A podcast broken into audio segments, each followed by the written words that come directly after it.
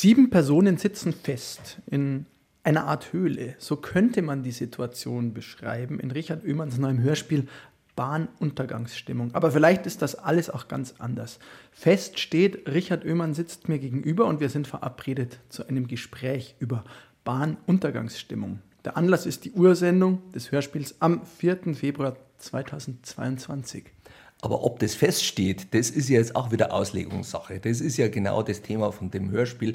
Steht es überhaupt fest, dass ich jetzt hier sitze gegenüber?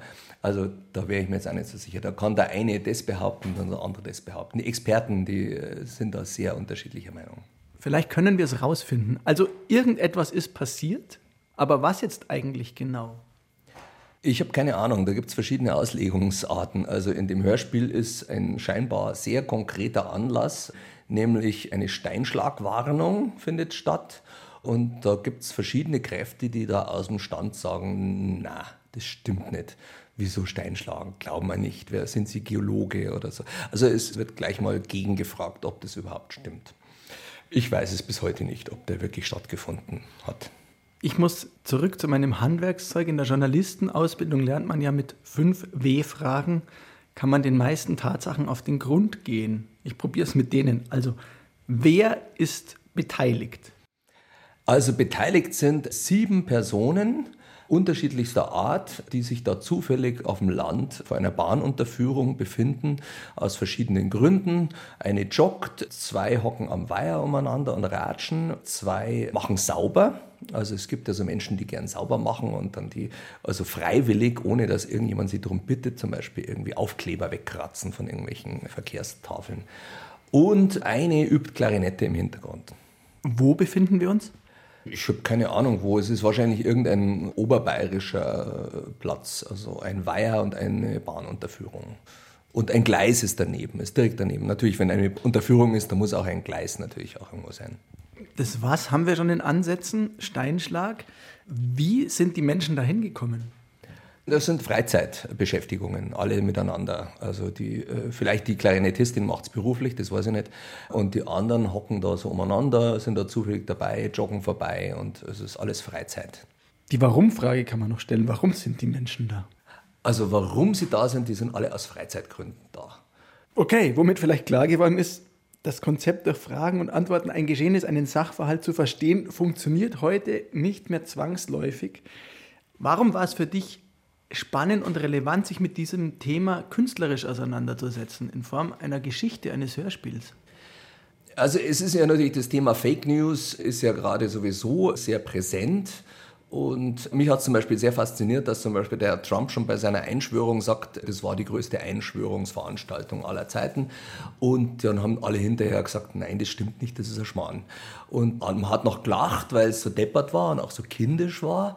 Aber dann hat man festgestellt, das hat der vier Jahre durchgehalten. Also diese Wahrheitsvernebelung, einfach irgendwas anders behaupten und da ist er damit irgendwie durchgekommen. Also er ist eine einzige Abrissbirne für die Tatsachen dieser Welt gewesen. Und das war so grundsätzlich schon mal äh, so ein erstes Warnsignal, was jetzt noch alles kommen könnte. Und dann war 2020, da war Corona, ist dahergekommen und da hat es dann diese Corona-Leugner-Demo gegeben in Berlin im August 2020 und haben die offiziellen Stellen haben gesagt, das sind 40.000 Leute.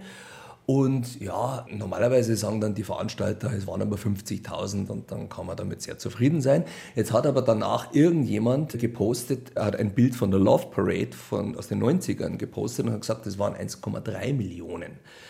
Und das ist jetzt schon faszinierend frech und es gibt wahrscheinlich immer noch Leute und nicht nur die allerblödesten unter den Querdenkern, die glauben, es waren wirklich 1,3 Millionen Leute. Und vielleicht gibt es auch irgendwann mal Historiker, die sich das anschauen und die dann rausfinden wollen, wie viel waren es denn eigentlich damals auf dieser Querdenker-Demo. Und sie werden vielleicht nicht mehr vernünftige Quellen bekommen, wie viel es denn eigentlich waren. Und das hat mich fasziniert, dass einfach nichts mehr stimmt. Also stimmt alles. Es sind zwei Figuren, du hast sie charakterisiert als die Saubermacher der Herr Draxeneder und der Herr Quedlitz-Dumont, wenn ich es richtig im Kopf habe, die als arge Spießer charakterisiert sind auch und als zwei Menschen, die alles in Frage stellen. man möchte fast sagen, Sie sind so eine Art Querdenker. Hat denn die Spießigkeit zugenommen oder ist sie gefährlicher geworden? Das weiß ich jetzt nicht, ob die Querdenker sind. Das müssten wir jetzt auch wiederum wieder, äh, ich weiß es jetzt auch nicht. Also ich habe einfach einen Typus gesucht. Man hatte in letzter Zeit, also seit dem Internet vor allem, hat es einen Typus gegeben, der einem sagt, ja, ich habe andere Quellen als du. Also du, was du da noch glaubst, das ist ja wirklich Quatsch. Also ich habe da, meistens benennen sie ihre Quellen nicht, sondern sie haben halt, ich weiß nicht, was sie für Quellen haben. Es ist so was Raunendes. Also es ist ein Typus, der gerne einem was erklärt, aber sich sehr ungern was erklären lässt. Also die haben gern die Deutungshoheit und also das ist nicht unbedingt der sympathischste Typus, aber vielleicht haben sie auch recht. Man weiß ja nicht genau. Vielleicht haben sie auch irgendwie eines Tages mal total recht gehabt. Und es ist ja auch nicht so, dass es nicht auch mal Verschwörungen gäbe, die man auch mal benennen sollte. Aber gleichzeitig finde ich auch interessant, es gibt einen Typen hier in Obergiesing, der räumt auf. Also der hebt nicht nur Zigarettenkippen auf, sondern er hängt auch Pamphlete hin Vielleicht ist in seinem Leben einiges schiefgelaufen, dann möchte er wenigstens die Welt aufräumen. Ich weiß es nicht. Und da hat er so Pamphlete, dass wir doch bitte die Zigarettenkippen in den Mülleimer und vorher gescheit ausdrücken. Und der räumt auf. Und äh, da gibt es noch einen äh, in der Fraunhofer Straße, der reißt immer Plakate runter. Und dann rennt er schnell davon. Also diesen Typus finde ich interessant. Und dann habe ich mir immer gedacht, wie ist es, wenn zwei solche Leute sich begegnen? Also wenn Leute so diese extreme, eigenbrötlerische, seltsame Verhaltensweisen an den Tag legen, wenn die sich begegnen. Und das habe ich dann kombiniert zusammen mit den Bescheidwissern. Also die wissen über die Welt Bescheid und gleichzeitig räumen sie auf. Weil es sonst niemand macht. Weil es sonst niemand macht und weil nur sie wissen, wie es geht. Genau.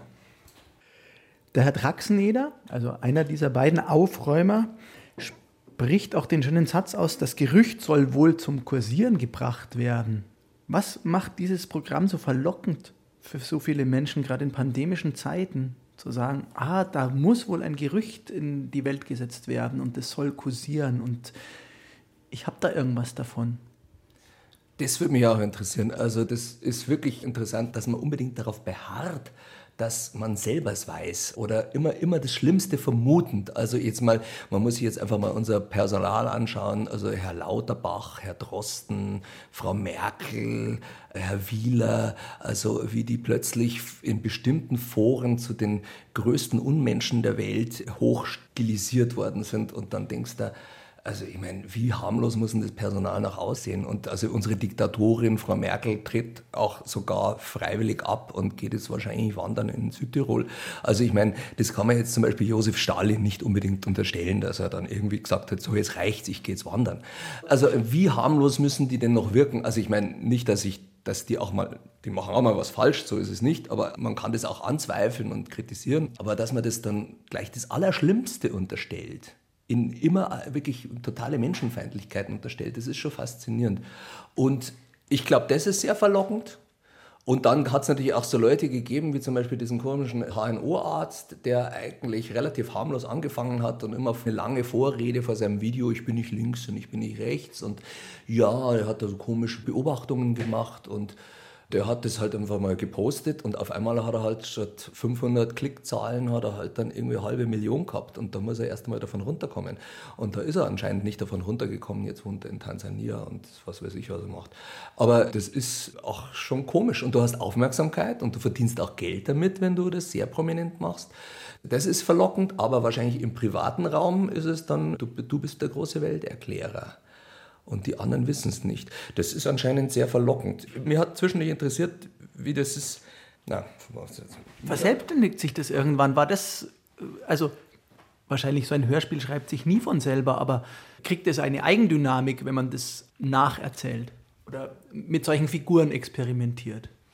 Natürlich, das kriegt sofort eine Eigendynamik. Man denkt sich solche Leute aus und überlegt sich die Unterschiede, wie der eine so denkt und der andere so denkt und sie sich gegenseitig bestätigen. Ich meine, ich habe zwischendurch tatsächlich überlegt, ob ich dann eigentlich in dem Hörspiel den feuchten Traum aller Verschwörungstheoretiker erfülle, indem die einfach aus dem Stand was behaupten, eine Verschwörung behaupten, und zwar wirklich aus dem Stand raus, und dann am Ende Recht haben. Und es wird dann erfüllt. Also ihre Vision, wer da dahinter steckt und so weiter, das stimmt dann alles. Und die werden dann am Schluss verhaftet und abgeführt und sie, die beiden Skeptiker, äh, werden Bundespräsident. So habe ich das zwischendurch dann überlegt, ob man das so macht. Das ist mir aber dann eben einfach dann doch zur Farce geraten, also einen großen Wahrheitsverhau, den ich dann einfach lustiger gefunden habe. Weil es ja nicht so ist, dass die anderen automatisch immer recht haben. Aber früher wäre so ein Typus des Rechthabers, der wäre halt an seinem Stammtisch gesessen, hätte das große Wort geführt. Ein paar Leute hätten sich ihren Teil gedacht, ein paar Leute hätten sekundiert und dann wäre der Typ wieder heimgegangen. Und dann hätte er nicht großen Schaden angerichtet. Heute hat er einen YouTube-Kanal und verbreitet es. Und jetzt glauben halt, also seit dem Internet glauben ja mehr Leute an die flache Erde. Es glauben Menschen an Einhörner und an was weiß ich. Also da wird Schönstes verbreitet. Das ist schon faszinierend. War wahrscheinlich auch nicht das, was sich Bert Brecht mit seiner Radiotheorie gedacht hat. Dass das mal so aussieht.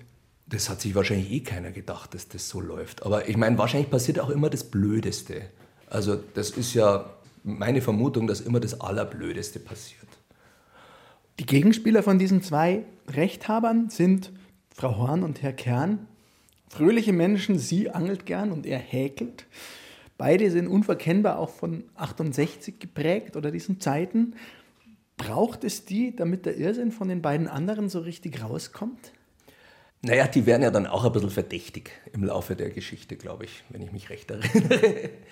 Also die werden ja dann auch ein bisschen verdächtig. Man braucht am Anfang eine gewisse Idylle, damit man weiß, dass da jetzt irgendwie was harmloses erstmal ist eine Alltagssituation und dann kommt eine Katastrophe oder eine Meldung, eine Warnung von einer Polizistin, da kommt jetzt ein Steinschlag und dann gibt es die einen, die sagen, aha, interessant und die anderen sagen, stimmt nicht.